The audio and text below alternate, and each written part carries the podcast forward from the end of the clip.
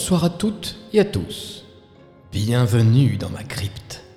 Je suis Dan et vous écoutez Creepy Story.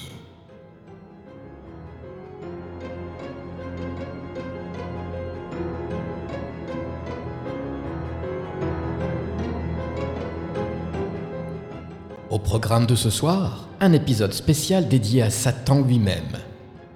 Nous commencerons avec l'histoire vraie de John Lawson alias Pazuzu Algarad. Ensuite, je vous guiderai à travers cette religion que l'on nomme le satanisme. Et pour finir, viendra le temps d'une petite recommandation podcast. Vous êtes prêts à trembler et poser un genou à terre devant Lucifer? Alors débutons notre voyage en enfer avec le bien nommé Pazuzu Algarad.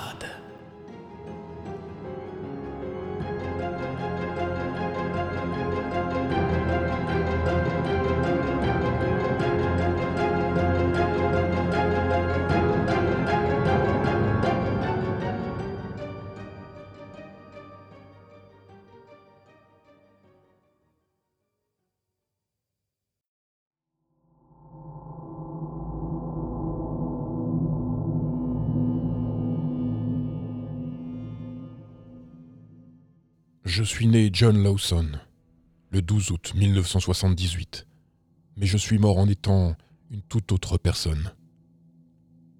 Quelque chose de mieux, de plus libre que ce que je n'ai été avant. Et tout ça, je le dois à mon maître, Satan.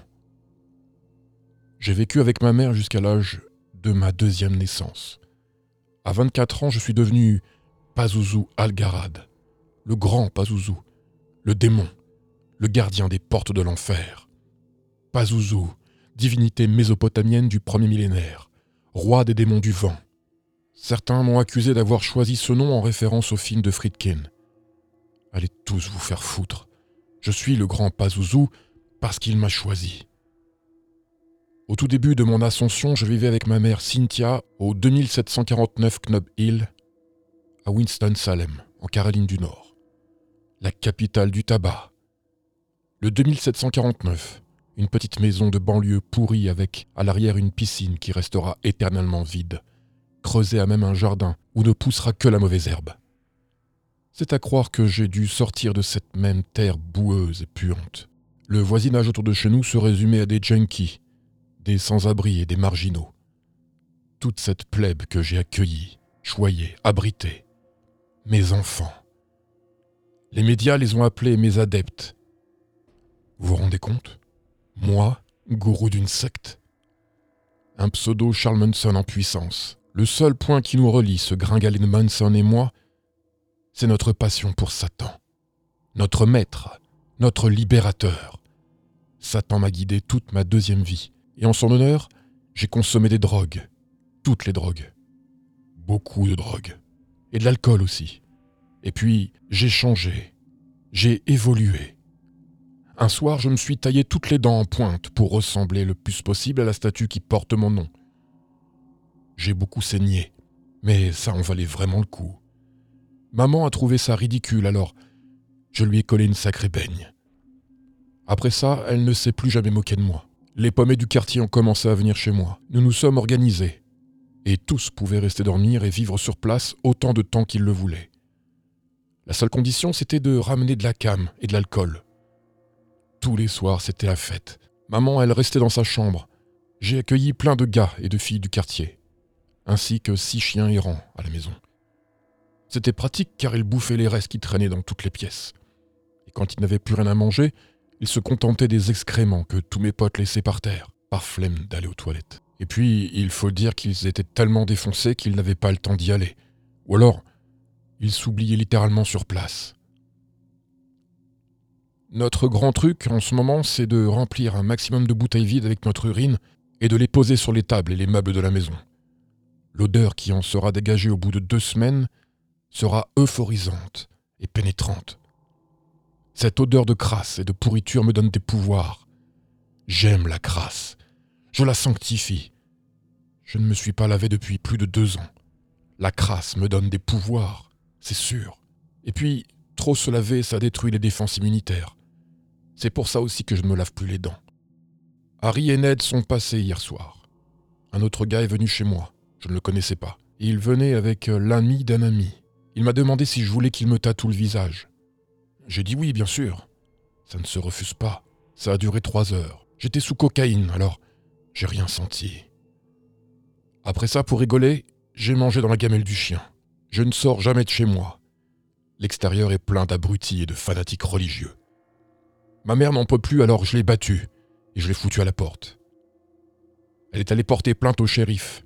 Certains soirs, nous pouvons être trente à la maison, à boire, à nous droguer, et même pratiquer des orgies quand c'était possible. Une fille m'a même dit que j'avais une aura intense. C'est pour ça que tout le monde veut venir auprès de moi, me toucher, me parler, rester près de moi, m'écouter, tous les soirs, toute la nuit, pendant des heures. Je leur parlais de satanisme, de libre arbitre, de régression et de liberté. Ici, tout le monde a droit de faire ce qu'il veut, de dire ce qu'il veut, d'être qui il veut. Crazy Dave est arrivé avec un lapin vivant, celui de sa sœur. Il me l'a offert et j'ai mordu dans la bête pour boire son sang. C'était assez facile avec mes dents acérées. Ensuite, tous mes invités ont bu de ce sacrifice avec moi.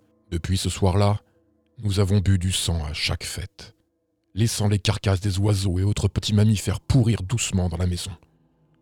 Les voisins se sont plaints de l'odeur d'ammoniac qui flottait autour de chez moi. Moi, j'étais bien dedans. Les nouveaux venus en avaient les larmes aux yeux la première fois qu'ils pénétraient dans mon antre. Mais au bout de quelques jours, c'était oublié. Une de mes copines, Amber, m'a scarifié une bonne partie du corps. Grâce à ça, maintenant, je peux contrôler la météo. On a décidé des pentagrammes et des messages satanistes sur tous les murs de la maison. Tous les soirs, il y avait de plus en plus de gens qui venaient me voir et partageaient avec moi un verre de sang frais, prélevé sur un chat, un lapin ou un oiseau. Un soir, Ned est arrivé avec une grande quantité de cocaïne. Nous l'avons consommé rapidement. Sous son influence, j'ai commis l'irréparable. Il s'appelait Josh Wessler, un de mes disciples. Je l'ai frappé de toutes mes forces. Ça nous arrivait souvent de nous battre pour un rien. Mais cette fois-ci, je suis allé trop loin. Josh était tellement défoncé lui aussi qu'il n'a dû se rendre compte de rien. Après l'avoir tabassé, je l'ai descendu dans la cave. Et il est resté là deux jours entiers sans manger ni boire. Ensuite, je lui ai coupé les bras et les jambes. Juste comme ça, pour le plaisir. Pendant que j'étais en bas, Crystal est descendu avec deux autres mecs. Il tenait un autre corps pour le descendre à côté de celui de Josh. C'était Tommy Welch, le petit Tommy. Lui, on lui a fait la même chose qu'à Josh, et on l'a laissé comme ça, deux jours de plus. Au bout d'une semaine, je suis descendu pour voir Josh et Tony. Ils étaient toujours en vie. Ce jour-là, je fus persuadé que mon immense pouvoir les avait gardés en vie. Amber m'a apporté un fusil et j'ai tiré sur Josh, en pleine tête. Amber a fait la même chose avec Tony. Lorsque quelqu'un venait à la maison, il trouvait que ça sentait la mort. Je répondais à chaque fois que c'était normal. Il y avait deux cadavres dans ma cave tout de même. Et là, on partait dans un fou rire incontrôlable. Les flics ont débarqué chez moi. Ils m'ont dit que la fiancée de Josh portait plainte pour le meurtre de son copain. Comme ils n'avaient pas de preuves, ils ont lâché l'affaire. Moi, je devais rester à domicile le temps de l'enquête. Ça m'arrangeait, pour tout dire. Je suis intouchable. Merci à toi, Satan, de m'avoir rendu invisible aux yeux des humains. Là où c'est parti en vrille, c'est après le décès de Joseph Chandler. On l'a buté comme les autres. Enfin, c'est plutôt Crystal qui s'en est chargé. Elle me devait bien ça. La mère de Joseph a signalé sa disparition à la police, en nous accusant encore une fois. Ils sont venus avec un mandat d'arrêt. Amber a craqué, elle a tout balancé, et les flics ont trouvé deux corps démembrés enterrés dans le jardin. Par contre, pas de traces de Joseph. On l'avait mis ailleurs. Ils ont aussi retrouvé les armes que je cachais dans le lave-vaisselle. Ensuite, tout a été très vite. J'ai été placé en détention à la prison centrale de Rayleigh, en Caroline du Nord. Amber et Crystal inculpés pour complicité et arrêtés. Elle aussi. En avril 2015, ma maison a été détruite pour insalubrité. Moi, je dis que ce sont les voisins qui ont voulu ça. Ils avaient peur de moi et surtout peur de Satan. J'ai été surnommé avec fierté le Charles Manson de Clemens. Les médecins de la prison m'ont diagnostiqué schizophrène et agoraphobe. Bande de crétins. Vous n'avez même pas su reconnaître un Dieu vivant quand vous en avez eu un devant vous. Le 28 octobre 2015, Ils m'ont trouvé dans ma cellule, le bras gauche ouvert du coude au poignet. Ils n'ont pas trouvé l'objet avec lequel je me suis fait ça. Mais c'est lui qui m'a libéré. Il est venu me voir et m'a arraché de mon enveloppe charnelle. C'est Satan qui est mon sauveur. Et maintenant je suis auprès de lui, dans les rangs de sa légion. Je suis Pazuzu Algarad, démon des vents, gardien des portes de l'enfer.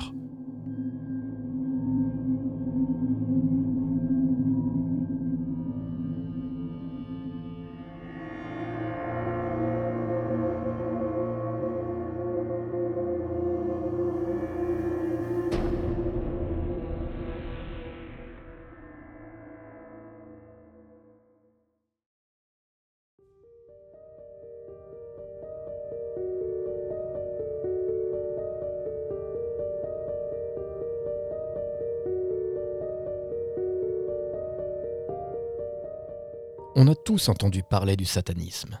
Mais que sait-on réellement sur cette religion mystérieuse qui fascine autant qu'elle terrifie? Le satanisme est souvent évoqué à tort et à travers dans les médias, les œuvres de fiction et dans les paroles de certaines chansons. Il véhicule énormément de clichés.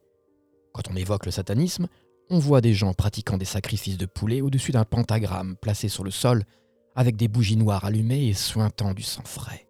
On voit des groupes de métal sombres le diable, Satan, Lucifer. Mais le satanisme est pourtant une religion. Contrairement à ce que l'on pourrait croire, le satanisme n'encourage pas la violence. Au contraire, mais il ne faut pas non plus leur chercher des problèmes. Pour comprendre, il faut lire ce petit passage de la Bible satanique. Quand vous arpentez un territoire neutre, ne dérangez personne. Si quelqu'un vous dérange, dites-lui d'arrêter.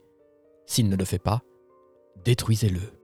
En clair, un sataniste vous laissera tranquille si vous ne le cherchez pas en premier. Les satanistes considèrent Lucifer comme un héros qui a rejeté Dieu et refusait de vivre sous son contrôle. Lucifer est ainsi une métaphore de la liberté pour toutes les personnes qui choisissent de ne pas suivre des courants ou systèmes qu'on leur impose, comme le capitalisme, la démocratie, le fascisme ou la tyrannie. Certaines personnes voient Satan comme le libérateur des femmes, et surtout le premier des féministes. Après tout, n'est-ce pas lui qui a encouragé Ève à croquer dans la pomme dans le Jardin d'Éden, la libérant ainsi de son esclavage envers Dieu? Au cours de l'histoire, les femmes ayant été contre le patriarcat, à la recherche de leur autonomie ou un tant soit peu libérées sexuellement, ont souvent été associées à Satan, au bûcher et les sorcières. Elles étaient alors accusées d'enfreindre les préceptes de la Bible. Il y a ceux qui considèrent Satan comme une divinité qui doit être adorée, et les satanistes athées qui voient cette religion comme un courant philosophique, ou une école de pensée. Un peu comme le bouddhisme. Mike Grace, un Américain du Michigan, marié et père de deux enfants, a fondé en 2003 l'Église réformée du satanisme, avec comme objectif de créer une communauté de satanistes conscients et intégrés socialement. En fondant cette Église, il a prêché l'autoresponsabilisation. Les adeptes devaient prendre du bon temps, mais jamais au détriment des autres. On fait souvent le lien entre le satanisme et l'occultisme, point de les confondre.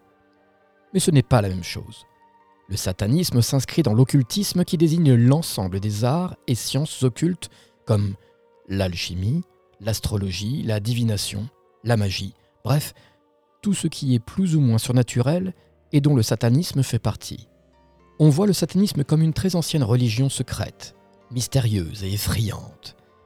Et il est vrai que la pratique du satanisme est très ancienne, mais officiellement, il n'existe que depuis les années 60. L'église de Satan a en effet été créée par le grand prêtre Magus Anton Swansor la veille, le 30 avril 1966. Ce dernier a d'ailleurs déclaré l'année 1966 comme étant l'année 1, Anno Satanas. L'église de Satan et le temple satanique sont deux religions différentes, même si elles sont sataniques. Le temple satanique est non théiste.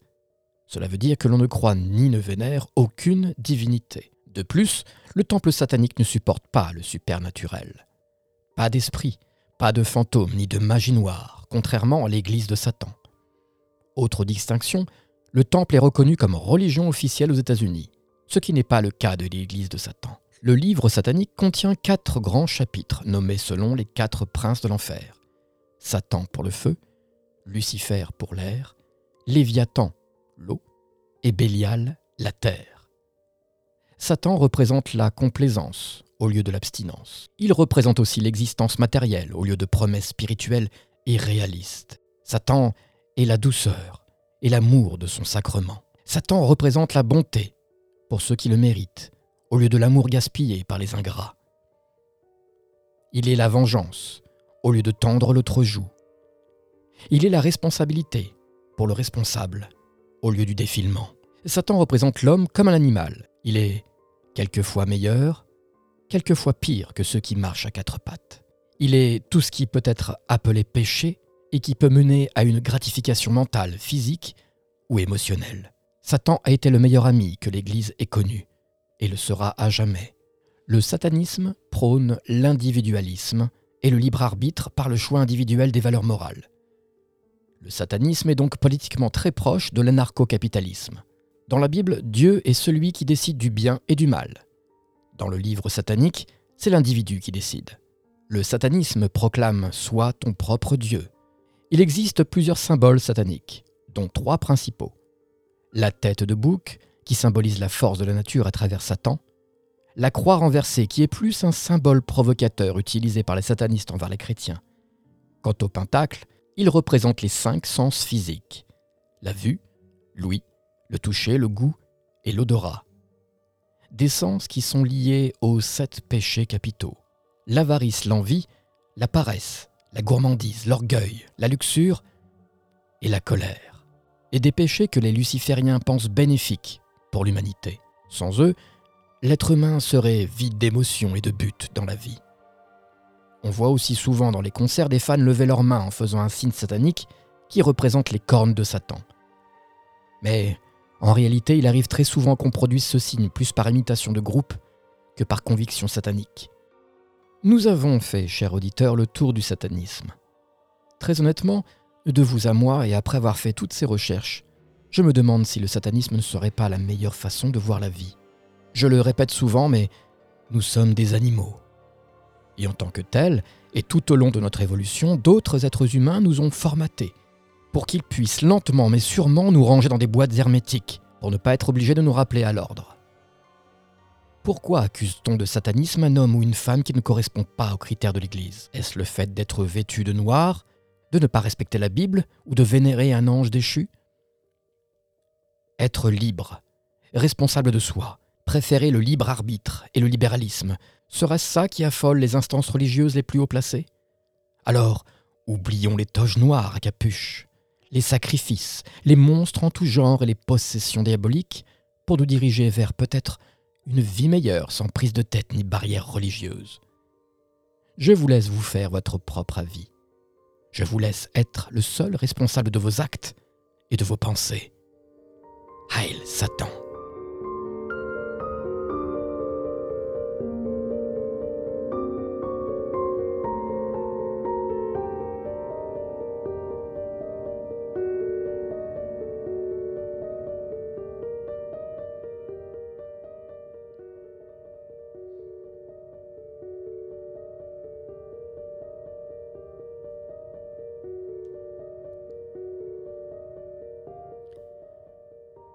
Passons à présent à la recommandation de la quinzaine. Il s'agit du podcast Dans l'ombre des légendes, écrit et raconté par Chandler. L'auteur de ce podcast raconte des histoires plus sombres les unes que les autres. Avec lui, le happy end n'a pas sa place. Virus mortel, tueur en série, légendes urbaines et creepypasta s'entremêlent au fil des jours. Très prolifique, le créateur de l'ombre des légendes met en ligne une histoire par jour. Écrit le soir pour être écouté au petit matin. En ce qui me concerne, je suis fan des épisodes hors série où Chandler nous parle de ses états d'âme, du job de podcaster, du syndrome de la page blanche ou de la course aux écoutes. De plus, ce qui m'a fasciné, outre ses histoires bien ficelées, c'est sa voix au timbre très spécial, rocailleux, et à l'addiction lascive qui peut partir sur des envolées lyriques. C'est déstabilisant au début, mais après on se dit que c'est original et que ça change de la traditionnelle voix de radio, et même carrément de la mienne, qui peut à saturation devenir très irritante, n'est-ce pas? Vous pouvez retrouver son podcast sur toutes les plateformes d'écoute. Allez jeter une oreille et faites-vous votre propre avis en restant dans l'ombre des légendes.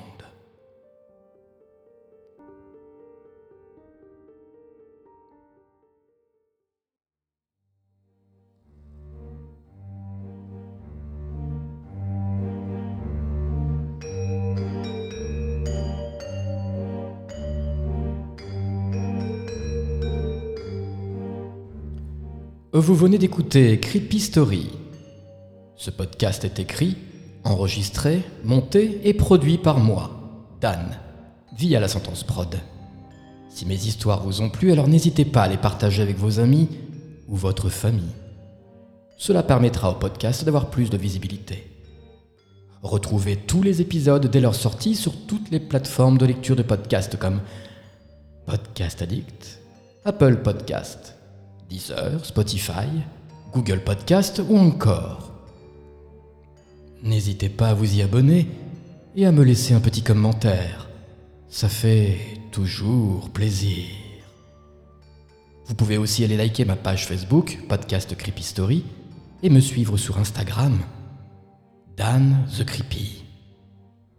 Petite nouveauté, j'ai créé très récemment une page YouTube vous pouvez y retrouver les épisodes de votre podcast horrifique, ainsi que quelques petites vidéos et autres projets expérimentaux. Allez donc y jeter un coup d'œil. À réserver toutefois un public averti, bien sûr. Je tenais à remercier tous les nouveaux auditeurs pour leurs messages, ainsi que Yop, du podcast Avant d'aller dormir, pour sa participation à un épisode de Creepyphobie. Je vous donne rendez-vous dans une semaine pour un épisode de Creepyphobie et dans 15 jours pour Creepy Story, avec des histoires qui ne vous laisseront pas fermer l'œil de la nuit.